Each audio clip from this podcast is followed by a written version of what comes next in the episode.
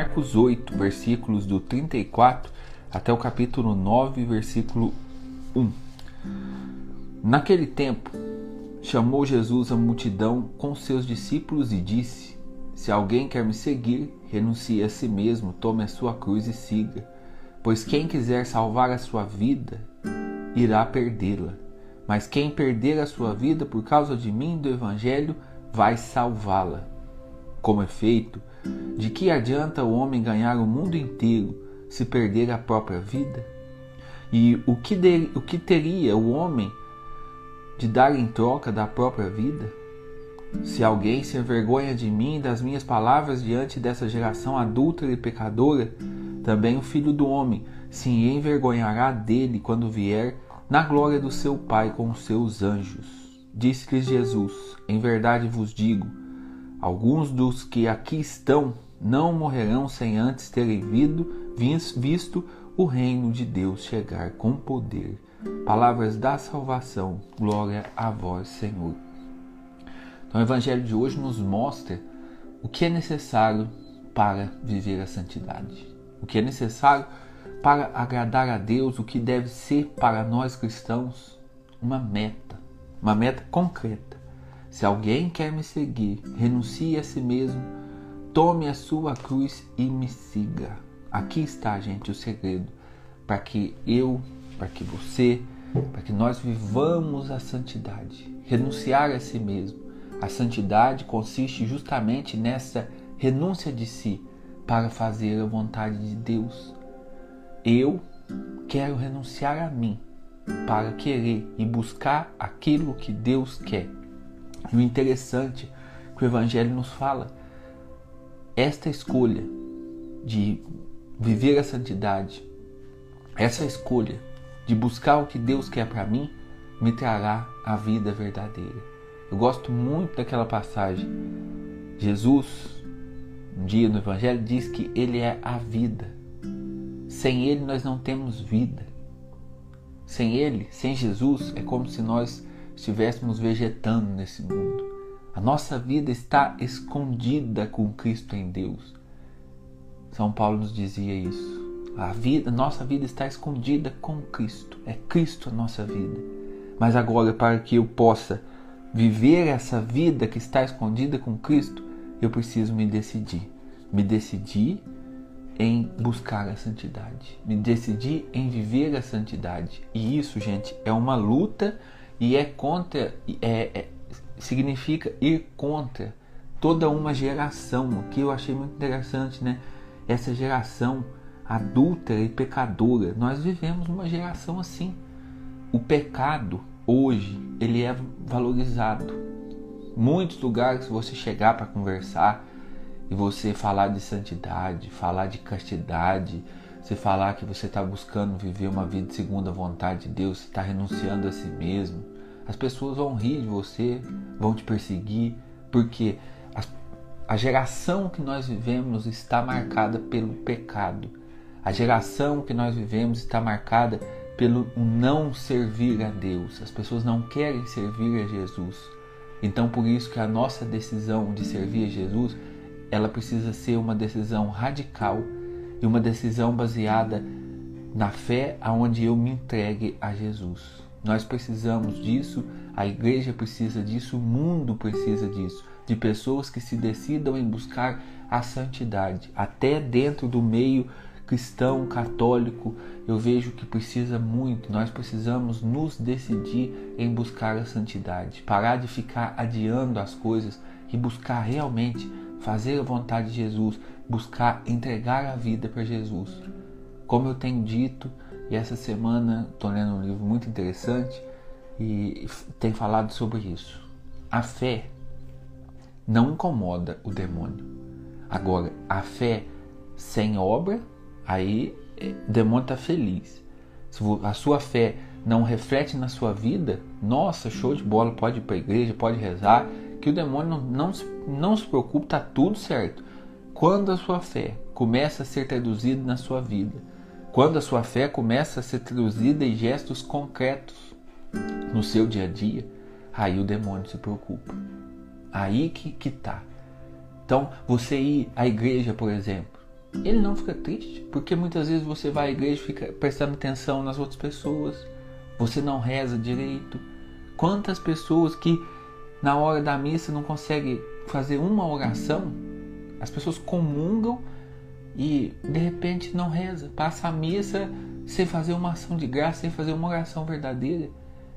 Esse jeito de ser não incomoda o demônio, o demônio pode ficar demônio, nossa, fica feliz você ir na igreja. Ir na igreja ficar reparando o defeito dos outros.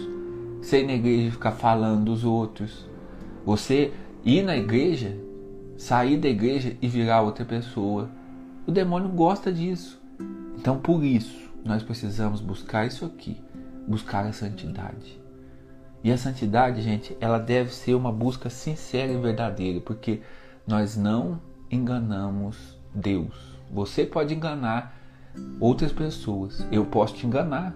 Aqui você de repente acompanha aqui as reflexões e você pode ter uma, um pensamento sobre mim e eu não sei nada do que você pensa, porque eu te engano.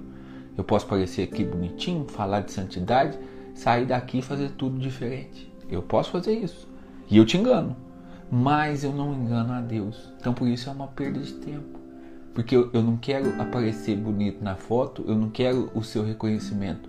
Eu quero agradar a Deus. Ah, eu quero agradar a Deus. Então, beleza. Então, renuncie a si mesmo, toma a sua cruz e me siga. Seguir Jesus, renunciar a si mesmo. Aqui está o caminho. E esse caminho, ele precisa ser sincero, porque Deus vê o seu coração. Então, esse desejo precisa estar gravado dentro do seu coração. Eu quero viver a santidade. Viver a santidade aqui, muitas vezes, a gente coloca a santidade como algo do passado, ou como algo, por exemplo, que é para os padres, para as freiras, para as pessoas que vivem encausulada, né? A gente acha que a santidade é para essas pessoas, mas não é. A santidade é para todos. Na sua vida, trabalhando onde você trabalha, convivendo onde você convive, Deus te chama a renunciar a si mesmo e a seguir, a tomar a sua cruz e a seguir Jesus viver a santidade, viver a santidade no dia a dia, como é, engenheiro, como empregada doméstica, como do lar, como construtor civil, como médico, dentista, desenhista, o que for, Deus te chama.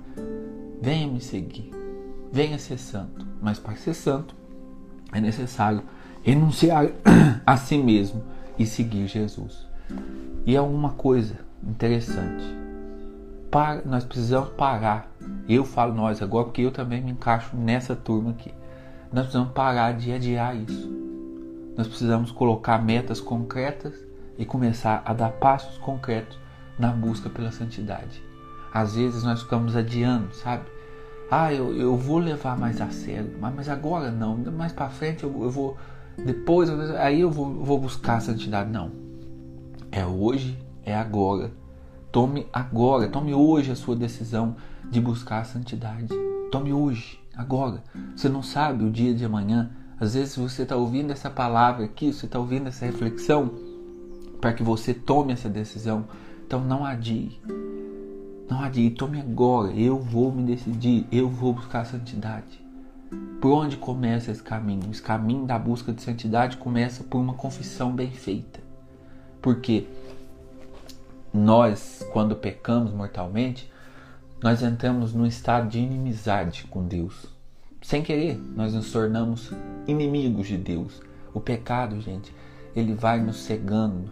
O pecado, aos poucos, o demônio vai nos conduzindo ao pecado, a gente vai pecando como algo natural e vai se afastando de Deus. Então, esse caminho começa numa confissão bem feita.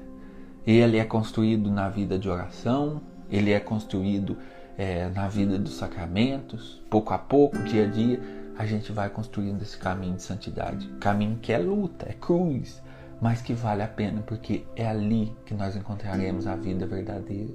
A nossa felicidade, a nossa alegria está em nos determinarmos, colocarmos essa meta e seguir Jesus buscando sempre a santidade. Aí está a nossa alegria verdadeira.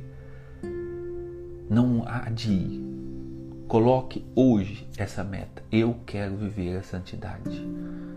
Eu quero viver diferente do mundo. Eu quero romper com essa geração que nós vivemos, eu quero viver para Jesus, eu quero viver com Jesus. Você pode tomar essa decisão, não tem nada que te impede. Ah, mas eu não tenho tempo de rezar. Tem sim. Se você se você ajeitar a sua agenda, você separa um tempo para rezar. E é como eu falei ontem. Um ato de fé bem feito pode ser feito em 15 minutos. Você pode fazer uma oração bem feita em 15 minutos. Gente que se preocupa demais com o número, com a quantidade de oração. Beleza, vamos rezar.